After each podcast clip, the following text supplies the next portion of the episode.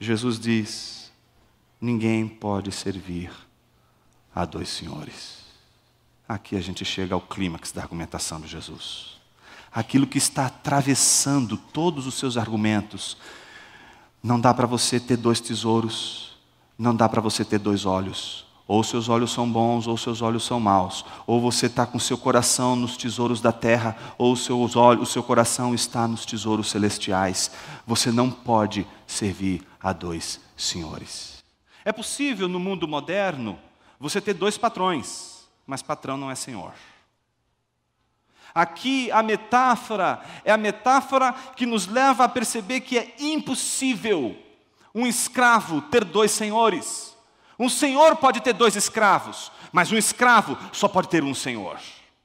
Então a primeira coisa que Jesus lembra a eles é de que ninguém pode servir a dois senhores. Logo em seguida, Jesus passa a novamente outros pares de discussão. Veja como ele constrói o argumento, dizendo: porque ou odiará a um e amará o outro, ou se dedicará a um e desprezará o outro. Não tem outra saída, meus irmãos não tem diferença.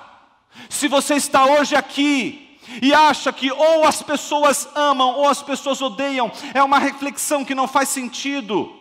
Eu quero dizer para você que está ouvindo essa mensagem hoje: não há indiferença diante de Deus.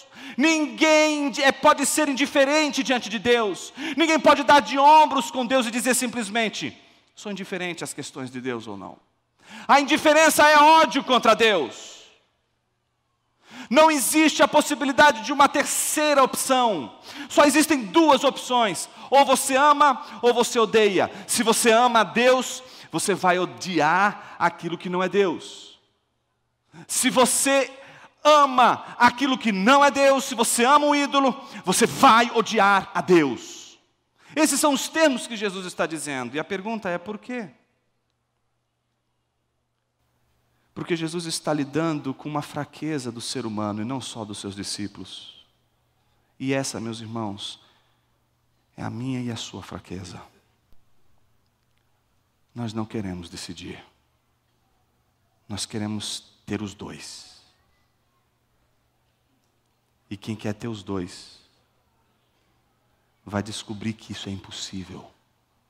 Porque querer ter os dois é escolher é escolher aquilo que não é Deus. Veja como Jesus vai construir essa terceira parte desse argumento, dizendo: Porque ou odiará um e demará o outro, ou se dedicará a um e desprezará o outro. Não podeis servir a Deus e às riquezas. Óbvio que Jesus aqui não está condenando o fato de você possuir riqueza. Jesus está condenando a maneira como você lida com a riqueza, com os teus olhos, com o teu coração. É os olhos na riqueza, é o coração na riqueza. O que Jesus está chamando a atenção dos seus discípulos é para o fato de que eles podem inclinar o coração para aquilo que não é Deus. E ao fazerem isso, eles estão transformando aquilo que não é Deus, aquilo que seria algo bom, em algo que vai prejudicá-los. Meus irmãos, a idolatria, ela não destrói só você, ela destrói também as coisas que você toca e transforma em um ídolo. Por isso, quando você faz de algo um ídolo, este algo deixa de ser aquilo para o qual ele é. E aí ele nunca vai poder te satisfazer, porque ele não é Deus, ele não pode suprir as necessidades que só Deus pode suprir. Então, se você faz de uma coisa, de um carro, por exemplo, da sua vocação, de um prédio, de um apartamento, de sua casa, de seus bens materiais, a coisa mais importante da sua vida, estas coisas não vão te satisfazer, porque estas coisas não são Deus, elas não podem responder a isso. Mas a coisa fica muito mais terrível quando não são apenas coisas, são pessoas.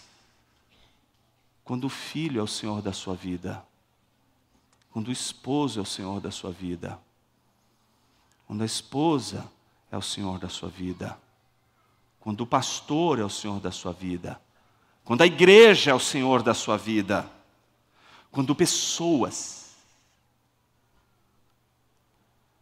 que não são Deus, são tomadas como Deus, meus irmãos. Elas não podem suprir as necessidades do nosso coração, porque elas não têm condições para isso. Então nós nos frustramos não com coisas agora, frustramos com pessoas. A idolatria ela é perigosa, porque ela não, ela, não, ela, não, ela não consegue revelar diante de nós aquilo que mais a gente precisa saber. E aqui a gente caminha para a conclusão da nossa reflexão de hoje. Imagine você que existem duas maneiras de uma pessoa ser, se assenhorar da sua vida. Uma eu vou chamar de tirania, e a outra de senhorio. Todas as vezes que algo que não é senhor, você faz desse algo senhor, você não está diante de um senhor, você está diante de um tirano. Porque não é por natureza um senhor, mas você fez disso senhor da sua vida. Só existe uma possibilidade de você ter uma relação com o Senhor de verdade, só com Deus. Qualquer relação que você tiver com qualquer outra coisa que não seja Deus, mas o seu coração se curve, dobre os joelhos, nunca será Senhor da sua vida, sempre será um tirano. Este Senhor que toma conta de sua vida, mas por natureza não é Senhor, sempre será um tirano. E a pergunta é: por quê? Qualquer ser humano, qualquer pessoa que tentar dominar você nas prerrogativas que cabem a Deus, ele está ocupando o lugar que não lhe pertence.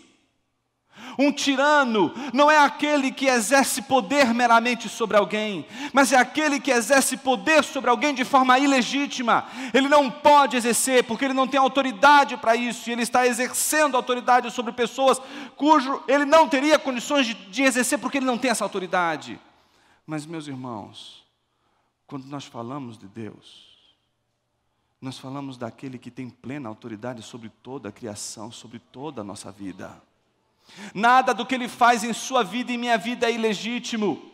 Por isso ele nunca vai conduzir a sua criação com tirania, porque ele não está lá porque deu um golpe, ele não está lá porque ele não tem prerrogativas para poder estar onde está. Deus governa o mundo com legitimidade, Jesus governa o mundo como Senhor da criação e não como tirano. Por isso, todas as vezes que a gente cede o nosso coração para outro Senhor que não é Deus, nós sofremos debaixo da tirania desse Senhor. Jesus então está dizendo: tentar conciliar estes dois senhores é em si ódio a Deus. Observe, ele não está dizendo outra coisa senão: ninguém pode servir a dois senhores. Por quê? Ou odiará um e amará o outro. O problema é, não é que odiará e com relação ao outro você ficará indiferente. Não, há uma relação causal. Se você odiar um, você vai amar o outro. Se você amar, você vai odiar o outro.